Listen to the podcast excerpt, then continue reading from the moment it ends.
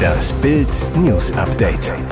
Es ist Freitag, der 1. Dezember und das sind die Bild meldungen Pocher Zoff um Ehevertrag, jetzt spricht Olli klar von Scheidung. Dateplan nach Promi Big Brother Finale. Zündet Ron mit Jelis den Liebestornado? Neues Kennzeichen Muck ab heute auf den Straßen unterwegs. Jetzt spricht Olli klar von Scheidung. Drei Minuten und 48 Sekunden. So lange dauert es, bis Oliver Pocher in der neuen Podcast-Folge von Die Pochers die erste Spitze gegen seine Noch-Ehefrau Amira Pocher absetzt. Die Episode wurde bereits vorigen Freitag vor 500 Zuschauern in Köln aufgezeichnet. Olli erzählt, ich habe mich verändert, bin anders geworden.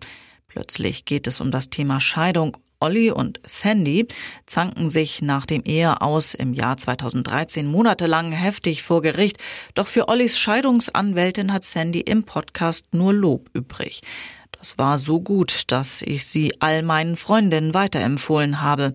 Nach einer kurzen Pause setzt Sandy nach. Die wird ja bald wieder mehr zu tun haben. Arbeitet die eigentlich exklusiv für dich? Dann spricht Pocher klar von Scheidung. Ich habe gelesen, Amira hat dem Bunte-Interview gesagt, der Ehevertrag ist nur aus Liebe, nicht wegen des Geldes. Vor Gericht werde man dann gegebenenfalls sehen müssen, ob der Vertrag wirklich nur wegen des Geldes oder wegen der Liebe war. Dazu Olli weiter. Von meiner Seite ist es relativ unkompliziert. Ich habe keine großen Punkte, um das zu klären. Ich bin gespannt. Neues Kennzeichen Muck ab heute auf den Straßen unterwegs. Es ist soweit. Neben dem althergebrachten M auf dem Nummernschild Münchner Fahrzeuge werden jetzt auch Muck-Kennzeichen durch die Straßen der Landeshauptstadt rollen. Zur Wahl stehen tausende neue Kennzeichen, teilte die Stadt mit. Die neuen Kombinationen sind ab dem 1. Dezember verfügbar, allerdings nur für Fahrzeuge ohne Saisonkennzeichen, Oldtimer-Kennzeichen oder E-Kennzeichen. Das neue Unterscheidungskennzeichen, wie es im Amtsdeutsch heißt, war wegen der zunehmenden Zahl an E-Fahrzeugen nötig geworden. Aufgrund des zusätzlichen E auf dem Nummernschild schrumpfen die möglichen Varianten an Kennzeichen, insbesondere die der kurzen Nummernschildkombinationen. Höchste Alarmstufe bei der Feuerwehr Reizgasattacke in Regionalbahn Zug evakuiert. Großalarm in einer Regionalbahn in Sachsen. Nachdem Unbekannte offenbar Reizgas versprüht hatten, klagten mehrere Menschen plötzlich gleichzeitig über Atemnot. Der Zug war am Donnerstagabend gerade auf dem Weg von Leipzig nach Eisenach, als gegen 18.30 Uhr ein stechender Geruch austrat und die Atemwege der Fahrgäste stark reizte.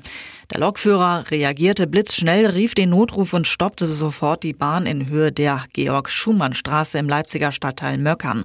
So eilten gleich 13 Rettungswagen und 14 Feuerwehrfahrzeuge mit Blaulicht zum Bahngleis.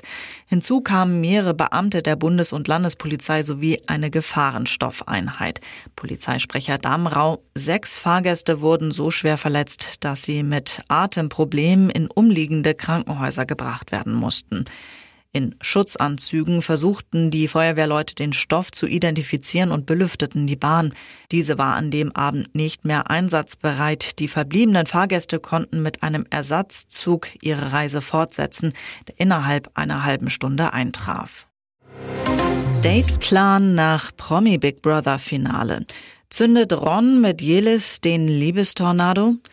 Erst einen Tag vor seiner Rauswahl bei Promi Big Brother knisterte es heftig zwischen YouTube-Star Ron Bielецki und Reality-Sternchen Jelis Kotsch. Auslöser war, dass Jelis mehr im Spaß fragte, ob Ron sie im echten Leben daten würde und er bejahte. Dann wurden die Themen ernster, sie unterhielten sich über mögliche Treffen und ihre Verbindung. Und das scheint bei YouTube-Star Ron Spuren hinterlassen zu haben.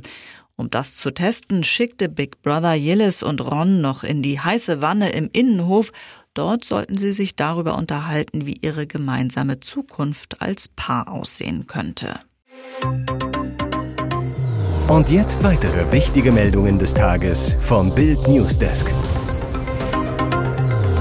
Jetzt kommt wohl doch noch der Winterhammer.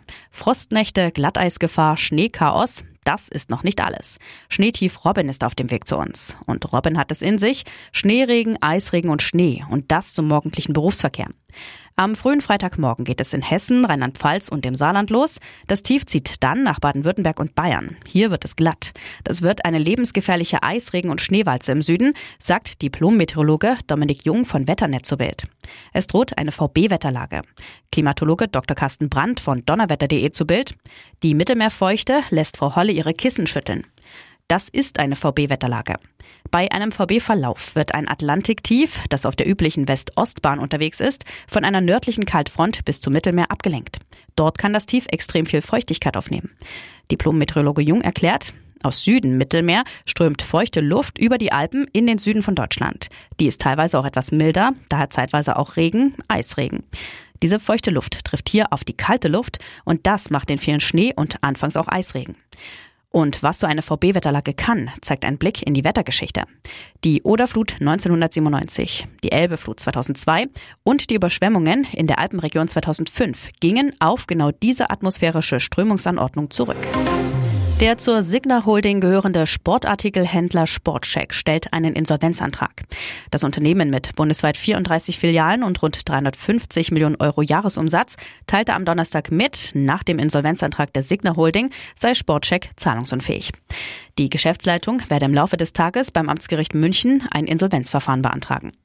Die im Herbst angekündigte Übernahme von Sportcheck durch den britischen Modehändler Frasers Group werde jetzt zwar erst einmal nicht vollzogen werden, Frasers hält jedoch weiter an seinen Übernahmeplänen fest, teilte das Unternehmen mit.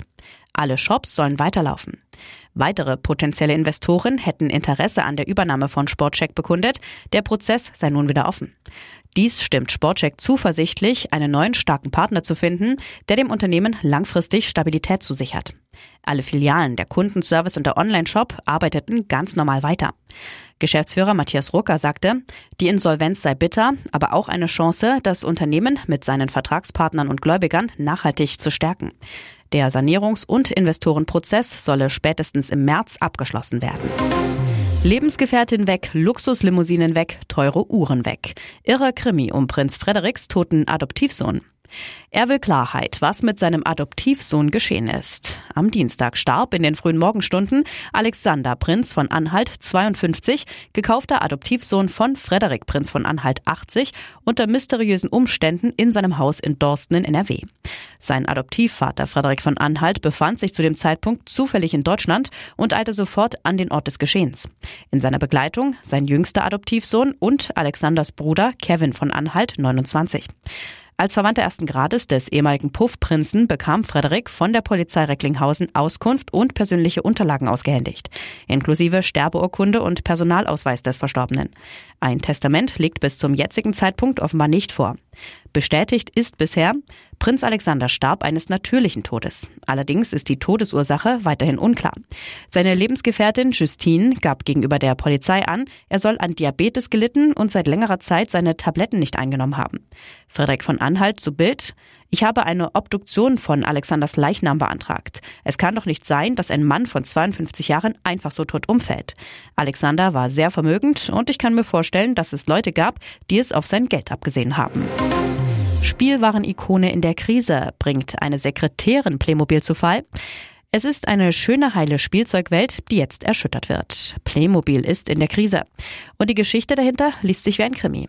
Im Zentrum eine Sekretärin, die sich kurz vor dem Tod von Inhaber Horst Brandstätter die Macht im Beirat des Unternehmens sichert. Was hinter den Kulissen vor sich geht, ist kompliziert zu durchschauen. Die Fakten sprechen jedoch für sich. Der Umsatz von Playmobil bricht immer weiter ein. 17 Prozent der Belegschaft, 700 Arbeitsplätze bis 2025 müssen gehen. Rund drei Milliarden Euro war das Unternehmen einmal wert. Laut Manager Magazin dürfte bestenfalls noch die Hälfte übrig sein. Seit acht Jahren sitzt Marianne Albert, Ex-Sekretärin von Horst Brandstätter, dem Kuratorium der Stiftung Kinderförderung von Playmobil vor, der die Firma gehört. Und sie leitet den Beirat der Unternehmensstiftung. Stiftung. Viel Macht und die große Frage, wie Marianne Albert daran kam. Laut Manager Magazin änderte der an Prostatakrebs erkrankte Brandstätter vor seinem Tod sein Testament mehrmals, bis die Ex-Sekretärin, die er laut der Zeitschrift als treuen Helfer bezeichnete, den Beiratsposten bekam. Seitdem soll das Misstrauen bei Playmobil regieren. Nächstes Jahr feiert Playmobil 50. Geburtstag. Bleibt abzuwarten, wie viel es dann zu feiern gibt.